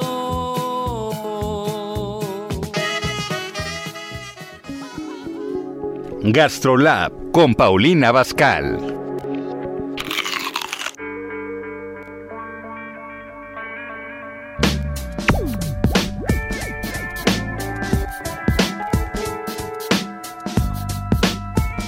Mira, Pau, yo no te voy a poner la puerta negra porque pues no va, ¿no? O sea, pero sé que pues en algún momento podría coincidir la puerta negra, ¿no? O sea, tampoco está cerrada a muchas cosas, ¿a poco no? Dice, Pues sí. ¿estás de acuerdo? ¿Cómo estás, Manuel? Bonito sábado para todos. Igual para ti, mi querida Pau, ¿qué nos traes hoy en las delicias? Oye, pues hace mucho que no hacemos postrecitos y hoy les traigo unos muffins de crema de cacahuate con blueberry. No, ¿por qué me haces picar? Ahí te va. Pues ni modo, Manuel, ni modo. Ahorita la tarde está para que la gente hornee delicioso en casa. La Uy, verdad sí. es que así lluvioso, lluvioso, con frío, mejor nada puede ser que hornear en casa. Oye, Mira, lo que vas a hacer Ajá, poner en un bowl ajá, 300 gramos de mantequilla ajá. Espérame. con 350 gramos de azúcar Gramos y con de una palita lo vas a cremar muy bien, a que todo el azúcar y la mantequilla se hagan aguaditos. Espérame, 300 gramos de mantequilla. Con 350 gramos de azúcar. Ok. De azúcar, ok. Luego le vas a ir agregando cinco huevos de poco a poco. Uno por uno lo bates. O sea, las, las claras no valen, ¿no? ¿Y qué, No, no, no, ¿y qué recomiendas? ¿Orgánicos o como sean o X? No, no, realmente es que, Huevitos. digo, si ustedes hacen dieta orgánica, pues qué increíble poder tener acceso a todos los ingredientes orgánicos, pero puede ser huevo normal, Ok. ya sea blanco o rojo, Ajá. y vas a ocupar el huevo completo. Vas a ir agregando de poco a poco para que la mantequilla con el azúcar se vayan integrando con el huevo. Ok. Poco a poco. Ok. Lo tengo. Vas a agregar también 200 gramos de crema de cacahuate y también se va a ir integrando ahí con tu palita. Sigues moviendo. 200 gramos de crema de cacahuate. Al- bueno, la verdad es que hay una de, de las películas de Disney que mi hermana la compra, que es, ya sabes, Aladdin. Sí, Y pues esa la- puede, pueden perfectamente usar esa. Ok. Le pueden, la pueden comprar con los trocitos de cacahuate o Mm. completamente lisa, como a ustedes les guste y la que encuentren. Va, 200 gramos. Listo, lo tengo. Y luego van a ir alternando 590 gramos de harina Gram- con 200 mililitros de leche. Ok. Mi- Ok. Y entonces vas poniendo un poquito de leche, un poquito de harina, un poquito de leche Mezclando. hasta que te termines la harina y la leche. Ok. Y siguen batiendo y le van a incorporar 100 gramos de blueberry natural. De las frutitas estas que son como moraditas, completamente redonditas, se las integran a su masa. Incorporar blueberries. Ok, listo. Y bueno, lo van a vaciar esta mezcla, lo pueden hacer como te digo, como un muffin, entonces en, en los moldes especiales de muffin o de cupcake, le ponen un papelito de cupcake o de muffin y le van a ir poniendo una cucharada o una cucharada y media, dependiendo del tamaño del molde, a cada recipientito. Una cucharada o una y media. Espérame. Es que estoy apuntando. Una y Ah, pues media. ya veo. Espérame, una cucharada o una y media de qué? De blueberry, de, de la mezcla, que De ya la tiene los blueberries y toda la mezcla de, Ok, del ya, cacahuate, ya, ya la mantequilla y demás. Ok, listo, lo que sigue. Y lo van a llevar a un horno precalentado de 170 grados. A ver, espérame. Horno. ¿Y si no tengo eso? ¿Mandé? ¿Y si no tengo eso? ¿Horno Oh. no tienes? ¿En un hornito chiquito? No, de sí tengo, sí tengo, la verdad. es- Ah, bueno, pero por aquella persona que nos esté escuchando y que no tenga horno, pues lo pueden hacer en un horno chiquito. Ok, horno precalentado, ¿a cuánto, Pau? 180 grados. 180 grados, ok. Y listo, los van a dejar ahí alrededor de unos 40 minutos. Cuando metan un tenedorcito o un palillo y salga limpio, es que su muffin de, de crema de cacahuate está listo y lo pueden decorar con azúcar glass. Uy, qué rico. Me ¿Cómo acuerdo, ves, me acuerdo cuando hicimos aquí el, el de mm, nuez. El de nueces. Ay, no, que lo adornaste con azúcar glass. Bueno, es el toque que le da todo, ¿eh? Ese toque queda increíble en No, los por supuesto. Sí, sí está cañón. Ahí te va, Pau. Ajá. A ver. A ver, Los muffins. Un bowl con 300 gramos de mantequilla y 350 gramos de... Ay, le puse auxiliar. ¿Cómo azúcar. Ah, azúcar. Ay, es que el autocorrector, espérame. Azúcar. Azúcar. Listo. Bowl con 300 gramos de mantequilla y 350 gramos de azúcar. ¿Está bien? Sí, perfecto. Un huevito completo. Agregar poco a poco para que se vaya pues cuajando la mezcla. 200 gramos de crema de cacahuate, puede ser la que sea. Sí, pero acuérdate que son cinco piezas de huevo, ¿eh? ¿Cuántas? ¿Cinco? Cinco. Ok, cinco huevos. 200 gramos de cacahuate. Crema de cacahuate. Crema, sí, sí, sí, crema de cacahuate. 590 gramos de harina con 200 mililitros de leche, ¿es correcto? Es correcto. Ok. Una cucharada o una y media de mezcla de lo que estamos haciendo e incorporar, pues lo que quiera, a lo mejor unas, este, berry, Blueberry. blueberries o like this, ¿no? Eh, y el horno, a ver, pero ¿para qué el horno? Para que se infle, ¿no? Exactamente. Ah, sí. El horno precalentado a 180 grados y papas.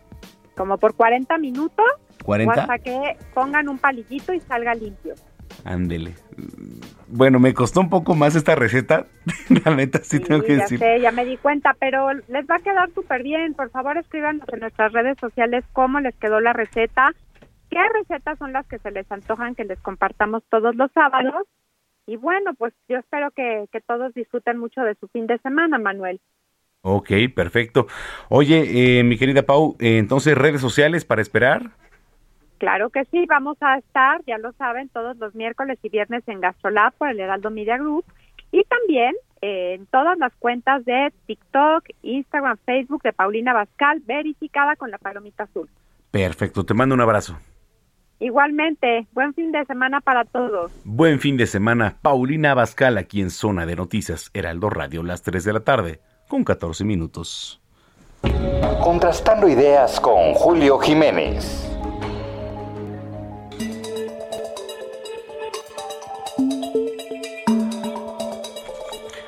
Mira, queri- meri- mi querido Julio Jiménez, que además, bueno, colaborador, ya usted sabe que es eh, además un gran analista político de seguridad y en temas eh, coyunturales. A ver, Julio, sale esta, pues digamos la pregunta que se va a hacer, ¿no?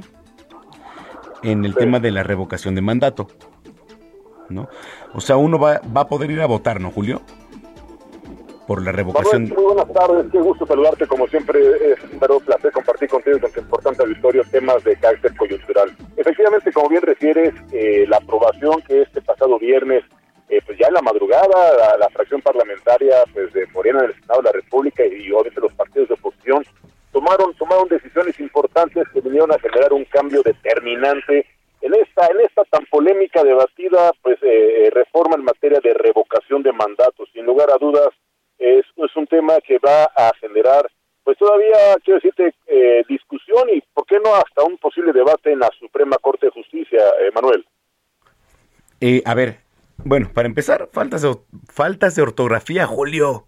En una lección de sinergia que ni siquiera tuvo que haber pasado por una falta de ortografía. Digo, sabemos a lo que nos arriesgamos, ¿no? Sabemos. Pero no es posible, y, y- yo lo concibo, que teniendo gente con tanta capacidad, o a lo mejor no, ¿eh? O a lo mejor no, con capacidad de, de decirle a la gente, oye, a ver, tan simple, ¿es pérdida o perdida? No, o sea, Julio, digo, a lo que consideres, pero la verdad es que eh, es reprobable, ¿no? Pues fíjate que eh, eh, aquí el tema desafortunadamente es que eh, tenemos legisladores, tenemos representantes populares que no necesariamente son gente con el nivel, con la formación, con el antecedente o con la capacidad para hacer, para redactar eh, nuevas leyes, Manuel, por eso tenemos un marco jurídico, tenemos un marco eh, de carácter legal, pues realmente bastante deficiente, con muchas áreas de oportunidad.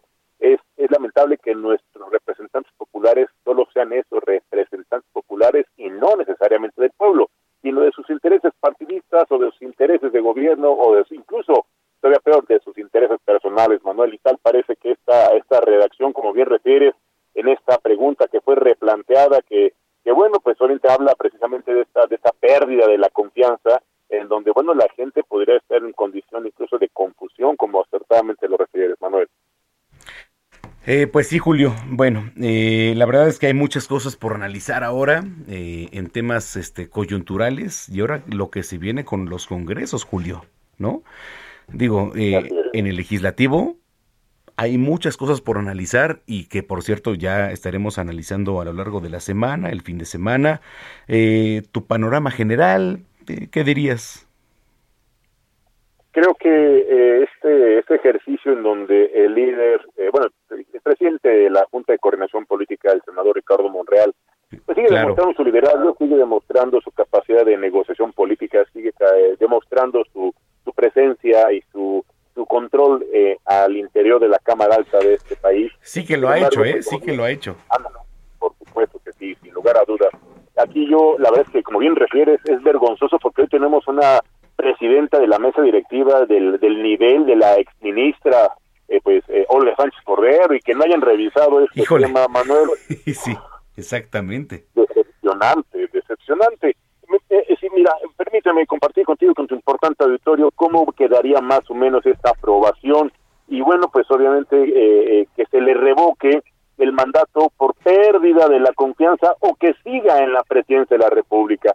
Este, este planteamiento es eh, va en función de que el pueblo de México le haya perdido la confianza al Ejecutivo Federal. No habla de los buenos resultados, no habla de su buena administración, no habla de su sentido de responsabilidad con el interés público.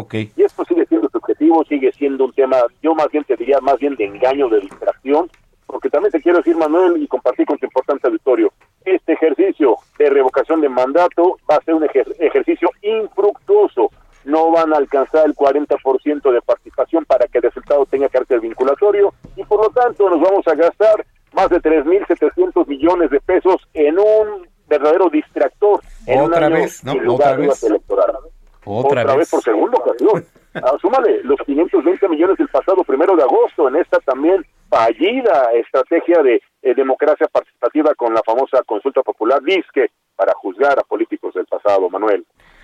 Oye, Julio, digo, digo, la verdad es que he tenido también la oportunidad de hablar con Olga Sánchez Cordero, he tenido la, la oportunidad de hablar con, con gente que estaba muy apegada al presidente Andrés Manuel López Obrador y que desde hace mucho se veía venir que la renuncia estaba ahí a flor de piel, ¿no? O sea, la renuncia estaba ahí a flor de piel. O sea, creo que es un movimiento estratégico importante, sí, evidentemente, porque, digo, a ver, si tú vas a, a, a Tabasco, ¿no? Adán Augusto, ay, ¿quién es Adán Augusto?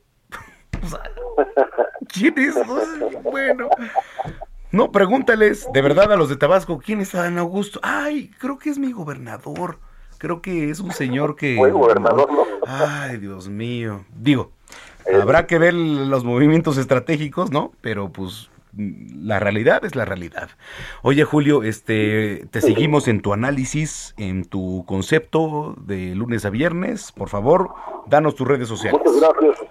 Muchas gracias, Manuel. Estamos de lunes a viernes, 14.30 horas, en el programa Cambiando el Tema, donde analizamos precisamente temas coyunturales de análisis, carácter constitucional, político, económico, social. En redes sociales estamos como contrastando ideas y análisis jurídico. Manuel, muchas gracias. Excelente fin de semana. Gracias, Julio. Un abrazo. Buenas tardes. Muy buena tarde. Las 3 de la tarde con 20 minutos. Heraldo Radio.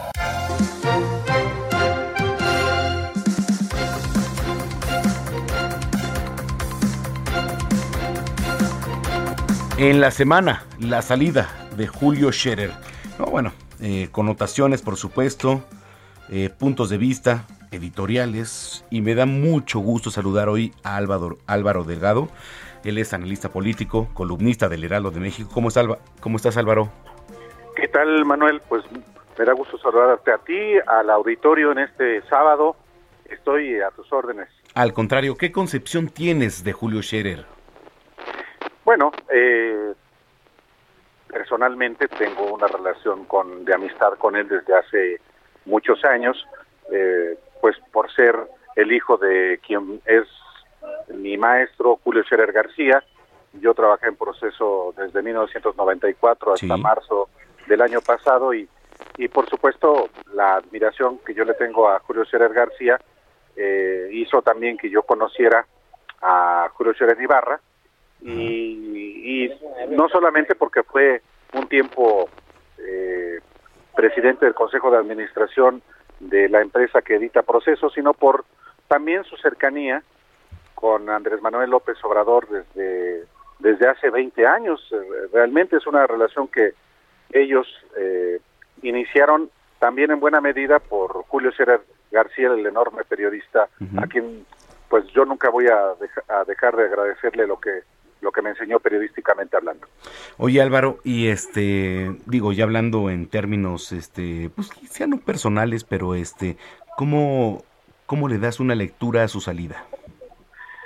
Mira, es un es una renuncia que estaba ya acordada con el presidente López Obrador, hasta donde yo sé, eh, desde el inicio del, del gobierno, uh -huh. no, no iban a ser tres años, sino dos. Eh, de hecho, la, el compromiso que había entre eh, el presidente López Obrador y Julio Scherer Ibarra era, en primer lugar, eh, procesar las reformas que le eran prioritarias al presidente, reformas a nivel constitucional y a nivel legal, por ejemplo, en el caso de la Guardia de la Guardia Nacional, el, el, la eh, prohibición a la condonación de la condonación de impuestos, la las reformas eh, en, de la Fiscalía General de la República, todas las reformas a nivel constitucional, incluida la que se elevó, la del artículo cuarto para garantizar eh, programas sociales a los sectores más vulnerables, él las procesó. Entonces, esas, esas, esas reformas constitucionales y legales habían sido aprobadas hace ya un año, pero sobrevino la pandemia y la salida que estaba previsto que se eh, formalizara hace exactamente un año, antes del informe de gobierno o eh, antes, antes eh, unos meses antes o alrededor del informe de gobierno, el segundo, se tuvieron se tuvo que posponer, por eso hasta ahora renuncia. Y claro, esta renuncia le representa al presidente una baja muy importante porque era un operador muy eficaz en términos de la relación con la élite de México. No solamente me refiero al poder económico a través de los grandes empresarios, sino también con sectores de los partidos políticos con los que él tenía interlocución eh, y que eran, por supuesto, encargos directamente del presidente López Obrador. Ahora que renuncia, las facultades que están previstas en la Ley Orgánica de la Administración Pública Federal eh, para la Secretaría de Gobernación Oye Álvaro, es- eh, está interesantísimo lo que nos estás platicando. Este, para ir cerrando, em, pues bueno, tenemos varios temas eh, que me encantaría platicar contigo, Álvaro, pero bueno, en lo particular, eh, lo que nos transfiere a, Julio Scherer, este, ¿qué, qué conclusión le darías, este, Álvaro? Pues es una baja para mí muy importante en el equipo de gobierno del presidente porque era quizá el hombre con el que más vinculación eh, tenía de manera cotidiana y le encomendaba asuntos de enorme relevancia. Ahora, eh, ese, ese eh, encargo, ese cargo es- queda en manos de una jurista que evidentemente no, no va a tener la relevancia política de Julio Scherer Ibarra y ahora le encomienda toda la operación política a alguien también de toda su confianza que él es el ex gobernador de Tabasco Adán Augusto López que quizá para quienes vivimos en la Ciudad de México sea alguien absolutamente desconocido pero es un tipo eficaz de otra manera, dudo que el presidente le haya encomendado o le- la Secretaría de Gobernación. En todo caso, lo veremos en función de los resultados que obtenga en las prioridades que le encargue el presidente. Sí, porque, mira, finalmente un personaje tan allegado, ¿no? A un presidente, eh, podríamos estar hablando quizá de alguna comodidad, ¿no? Pero este, pues finalmente no es un cargo fácil, sino es el cargo más importante después del presidente, ¿no, eh, Álvaro? Sí, eh, sí, lo que pasa es que habíamos estado acostumbrados en los gobiernos eh, priistas y panistas a una cierta manera de, de conducción. Eh, de hecho, el sexenio pasado con alguien con Miguel Ángel Osorio Chong, que era muy conocido y que tuvo muchas facultades, y realidad, en realidad, haciendo una evaluación fue un inútil. Eh, Sí, bueno. y, y ya no digamos los secretarios de gobernación tan mediocres como los de Felipe Calderón. Híjole. Entonces, entonces eh, es muy relativo. Eh, yo creo que importan los resultados y, y en este caso Adán Augusto López está eh, obviamente ante esa ante ese escenario de dar resultados. Si no, pues evidentemente no lo hubiera colocado ahí López Obrador. Ok, ¿cuál crees que sea el mayor reto de, de Adán Augusto, Álvaro?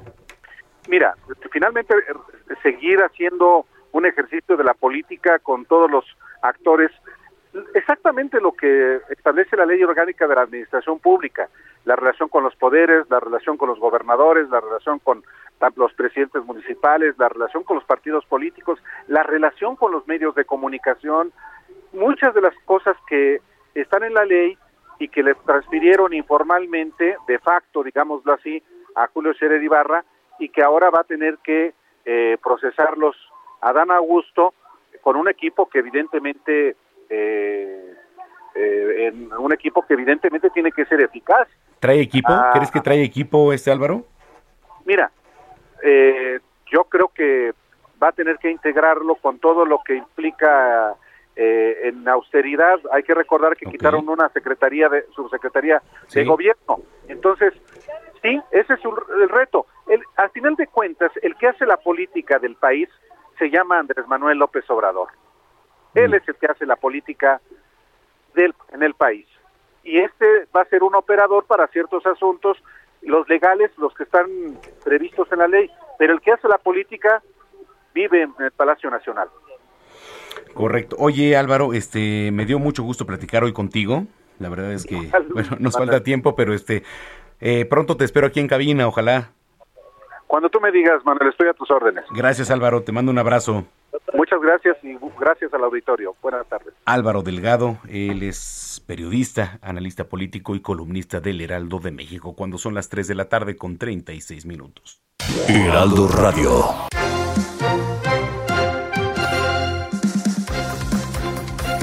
Vamos a contrastar puntos, por supuesto, en la línea telefónica. Miguel Ángel Mancera, senador, ex jefe de gobierno de la Ciudad de México. Doctor Mancera, ¿cómo está? ¿Qué tal, Manuel? Me da mucho gusto saludarte, saludar a toda tu audiencia. Igualmente estamos contrastando puntos. ¿Qué opinión tiene usted de Julio Scherer? ¿Cómo le da lectura a su salida? Bueno, mira, eh, comentarte que la verdad es que siempre tuvimos un trato institucional, no teníamos eh, un contacto eh, permanente, pero en varias ocasiones recuerdo cuando se habló de la reforma que se plantearía por parte de la Fiscalía General de la República, evento que tuvimos precisamente eh, de manera conjunta con el eh, con la con la Fiscalía General de la República, en ese caso con la Secretaría de Gobernación, nos visitaron en el Senado de la República, alguna otra ca- ocasión cuando se planteó también la reforma del Poder Judicial de la Federación, es decir, un trato institucional precisamente en el, en el marco de reformas legislativas federales eh, de gran calado. Y ese fue el trato que tuvimos también con el equipo de Consejería Jurídica en la construcción de la Guardia Nacional, en donde fue permanente el diálogo con la Consejería Jurídica hasta lograr el, instrume- el instrumento constitucional y después de leyes secundarias que acompañaron a la creación de la Guardia Nacional. Correcto. Eh, en términos, eh, la verdad es que eh, constitucionales, un poco a lo mejor ya mediáticos, ¿cómo considera Julio Scherer? Eh, ¿Se llevaron bien? ¿Se llevaron mal? ¿Qué cosas aprobaron? ¿Qué cosas no? ¿En qué influyó Julio Scherer? Doctor. Mira, siempre tuvo un trato muy respetuoso, la verdad, un trato amable. Es una persona que sin duda se le va a extrañar en la posibilidad del diálogo para la construcción de los acuerdos legislativos, eh, pero tampoco desconozco a la consejera jurídica que llega. Es una eh, jurista con la que he tratado en varias ocasiones, tanto en el mismo y propio marco de la consejería cuando lo estuvo desempeñando en la jefatura de gobierno, como en el ámbito laboral, en donde también la conocí como presidenta de Junta de Conciliación y Arbitraje. Entonces, yo estoy convencido de que nosotros, al menos en el Senado de la República, seguiremos buscando la interlocución en las diferentes tareas eh, que vienen. Por supuesto, doctor Mancera. Eh, pues viene ahora eh, una nueva legislatura, ¿no? Ya en el ámbito este, legislativo. Eh, ¿Cómo lo ve? ¿Cómo ve el panorama, doctor? Pues eh, lo veo eh, con varios retos. Tenemos todavía pendiente eh, terminar con esa omisión legislativa que apunta a la legislación de cannabis. Eh, tenemos eh, que completar el cuadro de leyes en materia de educación. Todavía retos en, en la materia misma de, la, de los trabajadores, de las trabajadoras. Y por supuesto, para la próxima semana, esa no tengas duda, eh, revocación, no, revocación ya no, la, la de juicio político y declaratoria de procedencia que viene de Cámara de Diputadas y Diputados y que pues en el Senado, yo espero, no tenga el fast track de la Cámara de Origen. Sí, que por cierto, ahorita que tocó el, el tema de este revocación eh, de mandato, pues por ahí este se filtró, bueno, no se filtró, ¿no? Es una pregunta que pues obviamente todos los las mexicanas y los mexicanos sabemos de lo que se les va a preguntar, ¿no? Que si sigue Andrés Manuel o que si se va, este, ¿cómo lo ve? Digo, por ahí hubo un par de faltas de ortografía, pero ¿cree que la pregunta está bien planteada? Mira, las faltas de ortografía fueron de un documento de trabajo, por supuesto que ya no acompañaron al dictamen. Ajá. En el dictamen ya estaba depurado eso, que fue algo que hicieron sobre la marcha y que eh, fue un documento de trabajo, eso que se filtró. Eh, y obviamente la, la nota ya se había hecho y cuando llegó a servicios legislativos y mucho más cuando ya estaba en el dictamen, pues ya venía Sí. depurado. Pero la parte importante, como bien señalas, fue que con el bloque de contención logramos que la pregunta fuera pues la que estaba esperando todo el mundo, que era una pregunta propia de revocación de mandato, el ejercicio político. ¿Está bien planteada? ¿Cree que a está bien planteada, doctor? Eh, los términos en que quedó, todos estuvimos ya de acuerdo porque comienza hablando de revocación de mandato. Después viene una segunda parte que obviamente va hacia la, hacia la cara opuesta de la misma moneda, pero en el, en el primer plano va bien. Ok. Ok, en el primer plano, digamos, pues ahí la gente entiende, ¿no? Porque es la que va a votar, ¿no? O sea, Y sobre todo vamos a cumplir con el mandato constitucional como, como debía de ser. Sí, porque cuesta y son recursos públicos. Yo la verdad te digo una cosa, yo creo que no debería de hacerse porque Pues sí. pues, eh, tenemos en este momento a un presidente de la República con una aceptación de 60%, entonces es claro, como lo dijo la Suprema Corte al resolver una acción de inconstitucionalidad, no hay que preguntar lo obvio, eso ya está dado por la Constitución. Entonces, pues la pregunta es más bien a la otra, a lo que es el instrumento ciudadano. Yo creo que con la aceptación que tiene hoy el presidente, pues el ejercicio sería claro de que debe continuar el encargo. Sí, por supuesto. Eh, digo, independientemente de la pregunta y todo, este, ¿cómo lo ven? Digo, eh, hay partidos, ¿no? Como el Verde, que quieren hacer una megabancada. ¿Cómo lo ve, doctor, por ahí? Eh, mira, en la Cámara de Diputados se están conformando lo que es otro bloque de contención ahora en la materia de la propia Cámara Baja. Yo estoy seguro que pues ya lo tienen conformado. El Congreso de la Ciudad de México y algunos otros congresos también tendrán movimiento, tendrán nuevas conformaciones. Eh, y en la propia Cámara, en el, en el Senado de la República, bueno, pues eh, ha comenzado con un buen viento, al menos en este Sí. primer ejercicio. Ojalá que así siga. Oiga, ¿cree que Eh, se venga haya una fro- siempre diálogo y que, que no se solo venga se una- haga valer la mayoría. ¿Cree que se venga una confrontación ahora que, pues por lo menos la ciudad se dividió? Porque así se, se dividió, ¿eh? Pues yo creo que va a haber eh, mucho más debate, no tengo duda. Así debe haber más debate. Y, y es sano, pero ¿no? Es espero sano. también que ese debate sea para el bien de la ciudad, y Ok. que le vaya bien a la ciudad. Correcto. Eh, doctor Miguel Ángel Mancera, pues yo le agradezco como siempre eh, su opinión y, eh, y, pues este, estamos en comunicación. Un abrazo, Manuel, como siempre. Saludos a todo tu equipo. Buenas tardes. Igualmente, para usted, doctor Miguel Ángel Mancera, senador y además ex jefe de gobierno de la Ciudad de México, cuando son las 3 de la tarde ya con 43 minutos. Hablemos de tecnología.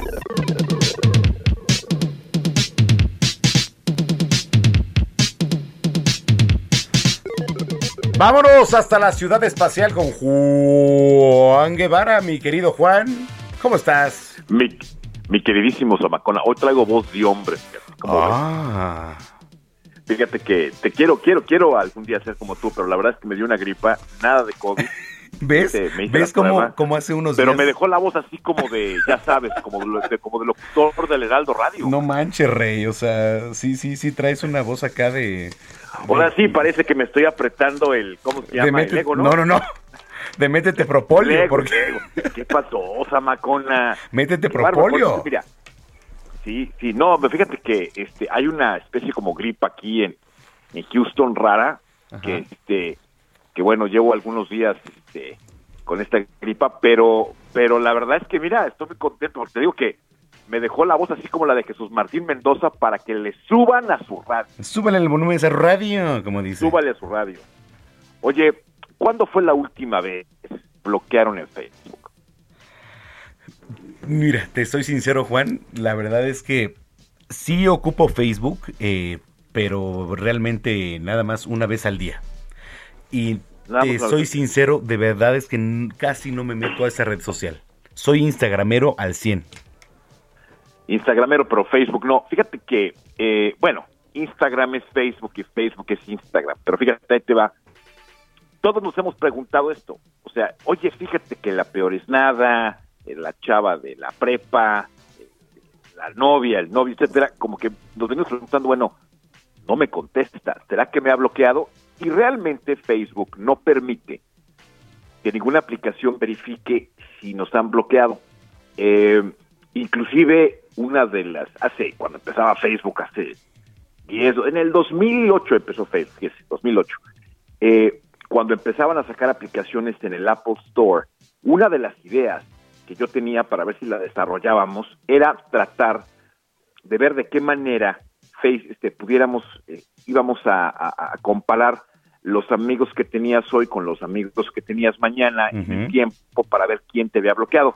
Sin embargo, Facebook no le pareció la idea y desde esa fecha, tratamos de hacer unos amigos y yo esa, esa aplicación para desarrollarla, eh, Facebook ha sido muy específico en que no te enteres quién te bloquea. Entonces, ¿cómo puedes saber a ciencia cierta si alguien te bloqueó en Facebook? Fíjate, te voy a dar consejos prácticos sencillos para aquellos que, que les interese. Fíjese, primero, busque a la persona que quiere saber si lo bloquearon.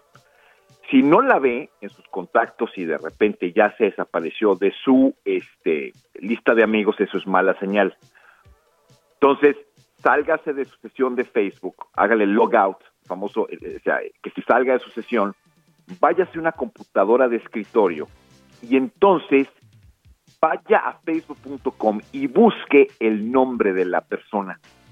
Si cuando usted no está metido en su sesión de Facebook sale el nombre de la persona, quiero decirle que está usted bloqueado.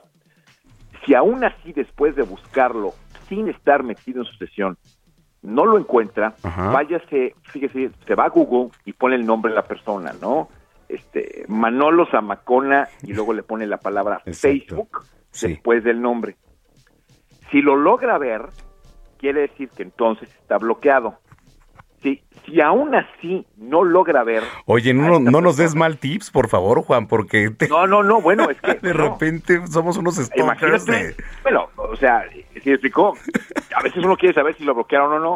Claro, luego por supuesto que sabe- para ese queremos ver si nos bloquearon o no. Ajá. ¿Maldé? Por supuesto que queremos saber si nos bloquearon o no. Claro, por supuesto, por supuesto. El tercer tip es, es, el, es el tip de la secundaria, ¿no? Oye, fíjate que este Juanita Pérez Martínez del Camino Reboso me bloqueó. Entonces, si tienes un amigo o una amiga en común, sí, pregúntale si ellos pueden ver el perfil de la persona y tú no lo puedes ver. O sea, pídele que te preste su Facebook, vayas un día a su casa, este, con el iPad o lo que sea, vean si lo pueden buscar y entonces se van a dar cuenta si los bloquearon o no.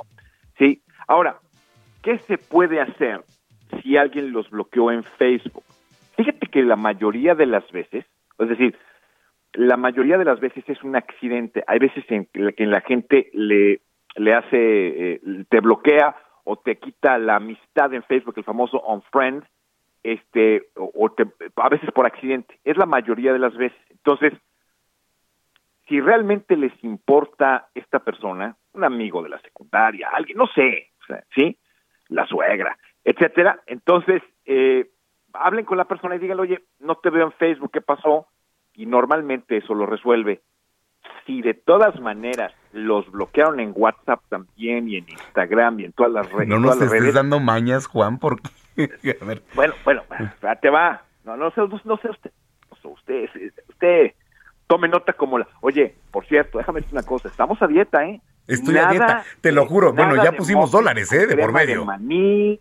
El reto está. Y está Héctor Vieira, y está Gina, y está Mike, y este, y Memo también. Bueno, pues Memo, no, ¿qué, qué le vamos a decir? Pues está bien fit, pero pues yo ya, los 10 kilos que subí, va Estamos abajo, a dieta, ¿eh?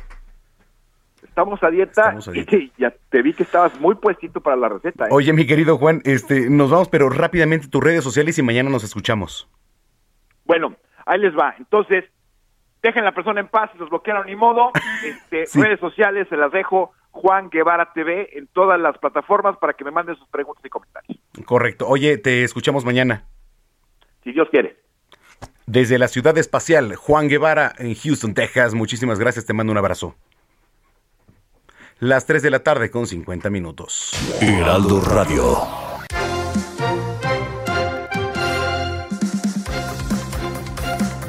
Tema importantísimo aquí en la Ciudad de México, la reactivación económica de la industria audiovisual. Aquí hoy nos acompaña en zona de noticias Guillermo Saldaña Puente.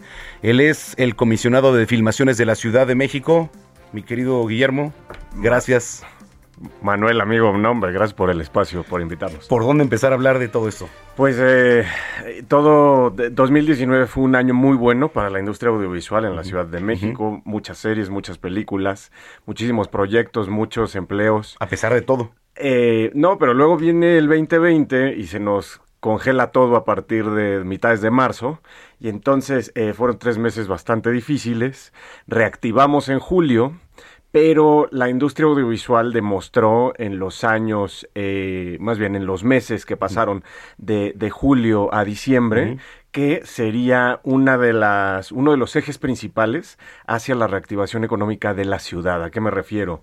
Eh, nada más en la industria audiovisual, y así lo presentamos en un trabajo que hizo el gobierno de la Ciudad de México, Secretaría de Cultura, Apenas, a través, ¿no? sí, a través Sí. de la Comisión Sí, de sí. Filmaciones, que fue el anuario estadístico del 2020. ¿Qué se presenta en ese anuario? En, el, en, el, en los seis últimos eh, meses del 2020 eh, se hicieron 104 mil pruebas PCR con un único 1.8 de positividad. ¿A qué se refiere esto?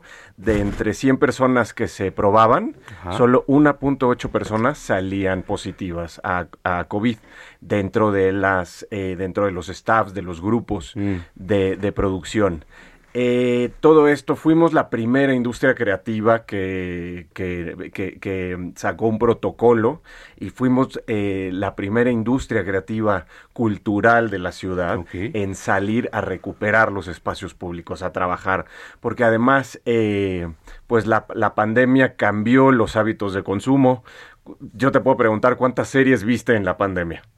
Bueno, yo solo sé que está hoy Casa de Papel, pero la verdad es que en la pandemia sí eh, creció muchísimo el, El- el hábito de el hábito de consumo de- de, de de- series, de películas. de series, películas, eh, libros, eh, todo este contenido cultural. Entonces, eh, esto se traduce en que 2020 no fue un año quizá, fue un año complejo, fue un año atípico para todos, pero para la industria audiovisual, bueno, se generaron 250 mil empleos directos. Eh, 250. 250 Y es que a veces no tenemos el espectro de lo que se genera, ¿no? Exacto, y tuvo en 2020 fue una derrama económica aproximada de 387 millones de dólares Wow. solo en la Ciudad de México. Nada más aquí en la ciudad. Sí, y hay que recordar que eh, nosotros como país, la Ciudad de México concentra el 85% de las producciones del país. O sea, lo, lo que se hace en, en- en todo el territorio nacional, la Ciudad de México representa el Es que es- 85%. Es la Ciudad de México, ¿no? Pues eh, tenemos miles de estilos visuales, decenas Sí. de estilos arquitectónicos y así es como seguimos exportando la, la ciudad. Oye, Memo, eh, ¿qué viene para Se Filma? En, eh, a manera de 30 segundos, ¿qué se viene para ahora para Se Filma? ¿Qué, qué, qué proyectos Pues en traen? 2000 2021 ya tuvimos proyectos muy grandes. Eh, estuvimos fuimos los facilitadores de la nueva película de, de González Iñárritu. Sí. Que con, ¿no? O sea, que, que- increíble, que eh, además enero pues fue un gran mes para todos. Vienen series muy grandes para plataformas nuevas. Oye, te- ¿por qué no te esperamos para platicar de ello en un mes? o Perfecto. menos? Sí, lo ¿Te que, espero? lo que podemos hacer, sí, cerrado. Nos vemos aquí. Órale. ¿Te veo en un mes aquí para platicar de eso? Sí, claro, de los números. De números De números, todo. porque esta, este año vamos a generar 400 mil empleos directos y otros 400 mil indirectos. Wow. Uno de los grandes salvadores de la industria hospitalaria fue, la, fue la industria audiovisual. 10 mil noches. Nos vamos con estos números que nos dice Guillermo Saldaña Puente. Él es comisionado de filmaciones de la Ciudad de México. ¿En un mes? Nos- no, menos. En, menos tres un mes, semanas. cuando tú me digas, nos Tres volvemos semanas a ver nos vemos aquí. y vemos 2021. Nos vemos mañana aquí en punto de las 2 de la tarde. Soy Manuel Zamacona. Que la pase muy bien.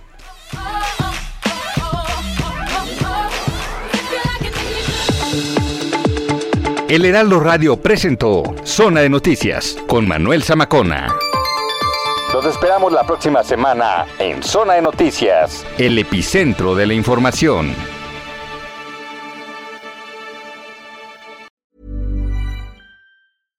How would you like to look five years younger? In a clinical study, people that had volume added with Juvederm Voluma XC in the cheeks perceived themselves as looking five years younger at six months after treatment. Look younger, feel like you. Add volume for lift and contour in the cheeks with Juvederm Voluma XC. Reverse signs of aging by adding volume to smooth laugh lines with Juvederm Volure XC. For important safety information and to find a licensed specialist, visit juvederm.com. That's J U V E D E R M.com. Not for people with severe allergic reactions, allergies to lidocaine, or the proteins used in Juvederm. Common side effects include injection site redness, swelling, pain, tenderness, firmness, lumps, bumps, bruising, discoloration, or itching. There's a risk of unintentional injection into a blood vessel, which can cause vision abnormalities, blindness, stroke, temporary scabs, or scarring. Talk to a licensed specialist to find out if it's right for you.